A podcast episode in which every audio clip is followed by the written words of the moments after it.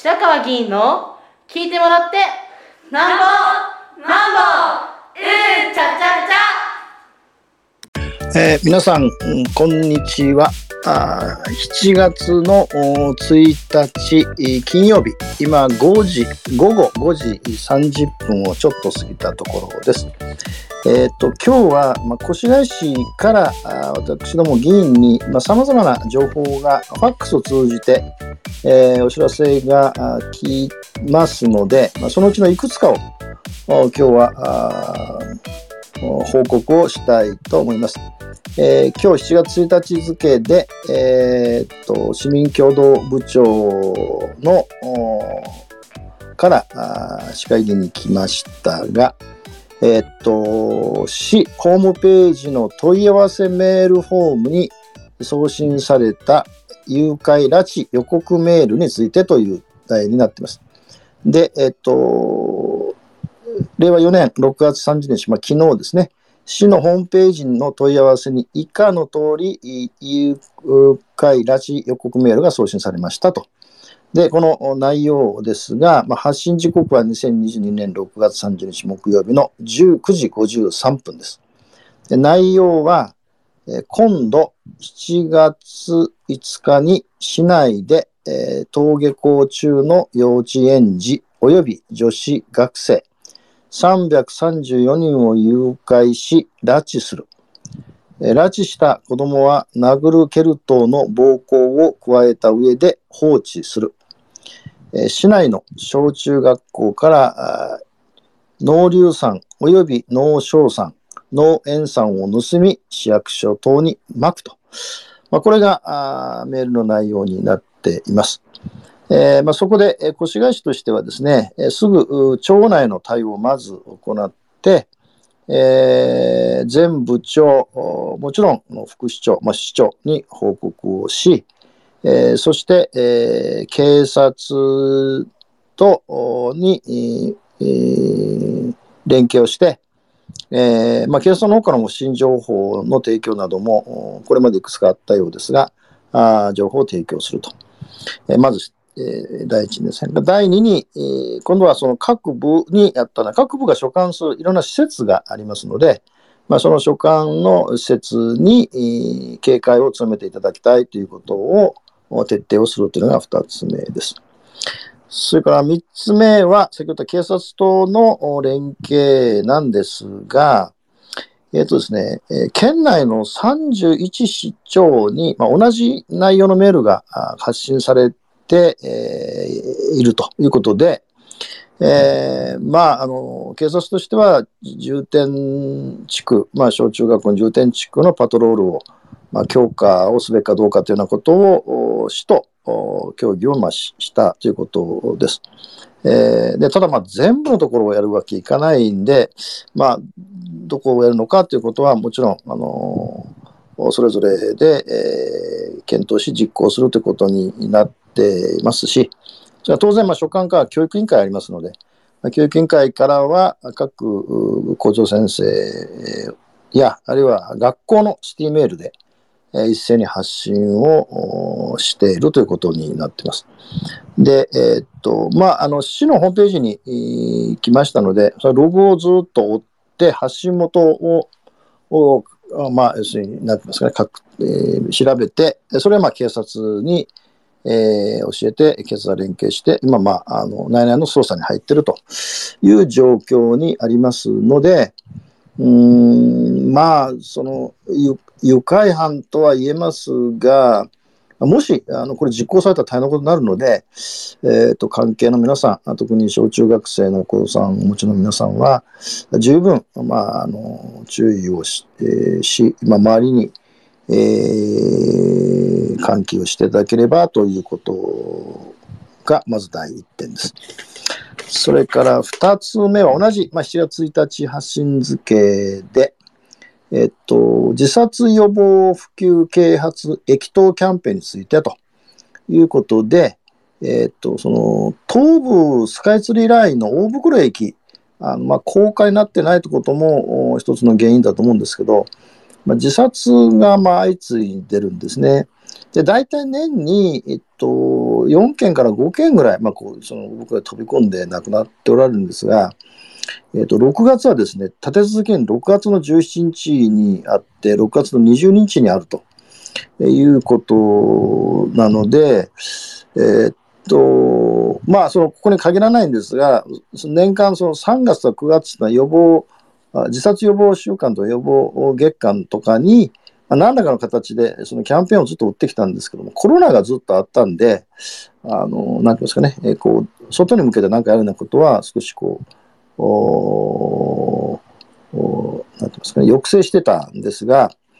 えっ、と、まあ、まあ、まん延防止法等も解除されましたので、でしかもまあ、立て続けにあったんで、えー、まあ、大袋駅は昨年でいくと7月の14日に1件、12月22日に1件、で、今年3月24日に1件ということになってて、で、まあ、あの、どこまでこれが効果あるかっていうのはあるんですが、しかし何もしないというわけいかないということなので、まあ、えっと、具体的にはですね、えっと、えー、7月の7日、七夕の日ですね、木曜日の朝、7時半から8時半までの30分間ですが、え、ー、と、東武スカイツリーラインの大袋駅のコンコース、それから大袋駅のその踏切の周辺ですね。で、えー、やるんですが、主催は越谷市と、まあ、東武鉄道ともちろん連携しなくちゃいけない東武鉄道の会社。それから、まあ、あの、協力として、えー、埼玉県の越谷警察署と、それから越谷アルファーズですね、えー、バスケットボールの越谷アルファーズが協力してもらって、まあ、あの、啓発用のティッシュとか、まあ、ボールペンとかを配布するということで、まあ、その時の 参加の予定者は、えー、越谷市長、それから越谷市議会の議長、それから東武鉄道株式会社、えー、本社の営業部長、あるいはまあ春日部駅管区の各駅長、それから越谷警察署の生活安全課長まあ、あれは署員。越谷アルファーズの戦車スタッフということで、まあ、これはこれで、えー、ですが、まあ、基本的にはですね、自殺ということは、極めて社会的な問題ですから、うん、その、なんて言いますかね、えー、経済的、あるいは社会的、あるいは政治的、あるいは家族的、えー、ものすごく、人のつながりが希薄になり、分断と不信が覆った上に経済的な格差が激しくなってるので、まあ、いわばですね、自分の生きていく意味みたいなことをなくして、えー、自ら命を絶つと。えーまあ、日本の子どもたちのとこでいくと、子どもたちの死亡の第一原因は自殺ですし、アメリカの死亡原因の一つは乱射によって、えー、殺されるという、まあ、そういう時代に我々生きてるので、えー、もちろんこの担当の、えー、保健、医療部、保健総務課の心の健康支援室が、まあ、あの窓口になってまして、えー、まあ、市長さんもこれで、えー、なんか殺害抑制できると思いませんが、しかし、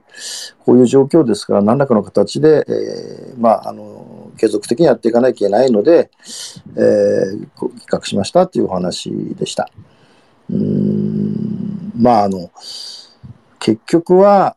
あの、相談できる人とか、苦しい時に聞いて、えー、もらう人っていうことが、やっぱりないことが本人を追い詰めていくということになってるので、文字通り街づくりといいますかね、人の関係づくりというようなことを、あの相当やらない限りは、まあ、実はそのものはなくなくならないとは思いますが、まあ、そういうキャンペーンがやりますという連絡でした。もう一つ、これは6月30日の、まあ、ことで、えー、税外債権等の回収業務の一部の弁護士委託についてと。えっ、と、本市では税外債務権の回収業務の一部を弁護士法人に委託しますと。で委託対象は使用料、手数料等の税外債権のうち、えー、督促等を行っても納付がなく、納税者と連絡も取れないような状態のものなど、回収が困難な案件を対象としますと。で、弁護士法人の有する債権回収業務に関する専門的な知識とノウハウを活用し、未収金の縮減を図るとともに、市民負担の公平性、公正性の確保に努めますということで、えー、っと、委託先は弁護士法人のライズ総合法律事務所と、ここは東京にあるんですけども、そこに委託をしたということなんですが、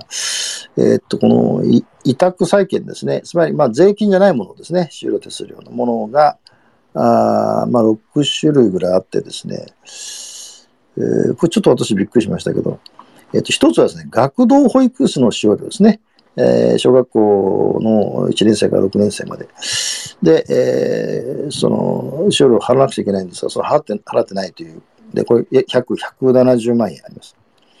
それから2つ目は信用処理手数料。あの、まあ、ほとんど90%近くは下水なんですが、確か5、6%ですかね。えっ、ー、と、信用処理をしているところで、なら6万8000円ですね。3番目はですね、これ非常に大きいんですが、学校給食費の実費徴収金。学校給食はもちろん、あの、何ですかね、子供たちの給食の費用を払うんですが、これ486万円。これも相当ありますよね。それから4番目は、母子、父子、家父、福祉資金償還金。あそれ一人親はですね、まあ、お母さん、シングルマザー、そこお父さんのところも含めて、で、お金を貸すんですが、それのを返してもらうのが、これが一番大きいです。1560万円。これは、ちょっ一番、まあ、そのいわゆるこの対象の中で一番多い。それから5番目は、入学準備金、貸付金、償還金。これ入学準備金っていうのは、この、えー、っと、確か非課税世帯だったと思うんですね。えー、で、えー、っと、いやまあ小小学校、中学校、まあ高校もあるかもごめんなさい。入学するときにお金がかかるので、まあお金をこう貸し付けると、えいうことなんですが、それを返ってきてないっていうえー、300、あ、入学準備金は私も借りましたので、非課税じゃないですね。えっ、ー、と、一定の所得制限があったと思いますけども、で、これ360万円です。で、えー、最後6番目は、あの、1、2に関わる地帯金、3、5に関わる遅延損害金。まあ、要するに、払ってないので、どんどんどんこう、あの、膨らんでいってるってことですよね。で、それでまあ合わせて、えっ、ー、と、だいたい2600万円になります。で、えー、まあ、これを先ほどの弁護士法人に頼んでやるんですが、うんと、令和4年の7月1日からですね、来年の令和5年の3月31日までやるんですよね。でもちろん、あの、こういう方はずっとその督促状とか、ああるいは直接電話で話したりして、まあ、分割でもなんとかお願いできませんかとか、あ相談に乗ったりはずっとしてきているんですが、あの、まあ、払わないって、越谷住んで払わない方もおられるし、それからもうどっか引っ越して、分かんなくなる方もおられるんですね。で、まあ、弁護士が入ったからといってですね、えー、まあ、なんて言いますかね、強制的に取れないから、えーまあ、なん訴訟を起こすというようなこともやったことは、まあ、越谷市はないんで、で、まあ、相当困難は困難なんですが、まあ、大体回収率を、大体その、えー、実績上30%か40%の回収率で、これまで来てるんですが、まあ、必ずですね、ちゃんとあの税金を払ったり、その給食費払ったりする人の、まあ、公平性とか平等性というのがあるので、やるんですが、あのまあ、このために職員を配置したりですね、弁護士法人頼んで、当然委託料が必要ですので、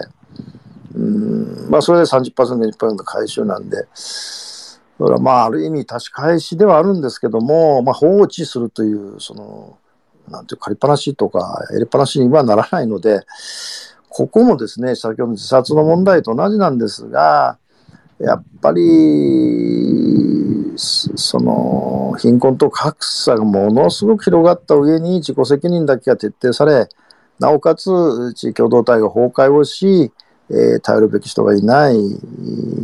し、まあ、生活は苦しいになるばっかり。なので、えーまあ、それそれ事情はあると思うんですけどねこういうことが起こってしまうという。ただ行政としてはだからといってもういいですよっていうにならないのでまあ本当にその分断と不信あるいは貧困と格差が本当に進行しているということをこういうふうに現れてるわけで、まあ、7月10日参議院選挙ですので、まあ、こういうことを含めてですねやっぱり政治あるいは政府あるいは行政ということのがどういう手を打っていくのかということもありますしまあ、市民の皆さんが自分たちの地域の在り方を、まあ、自分たちの生活圏のところから、まあ、きちんと考えていくような行動を小さな行動でも取っていくというようなことがやっぱり問われているんだなというふうに思っています。以上です。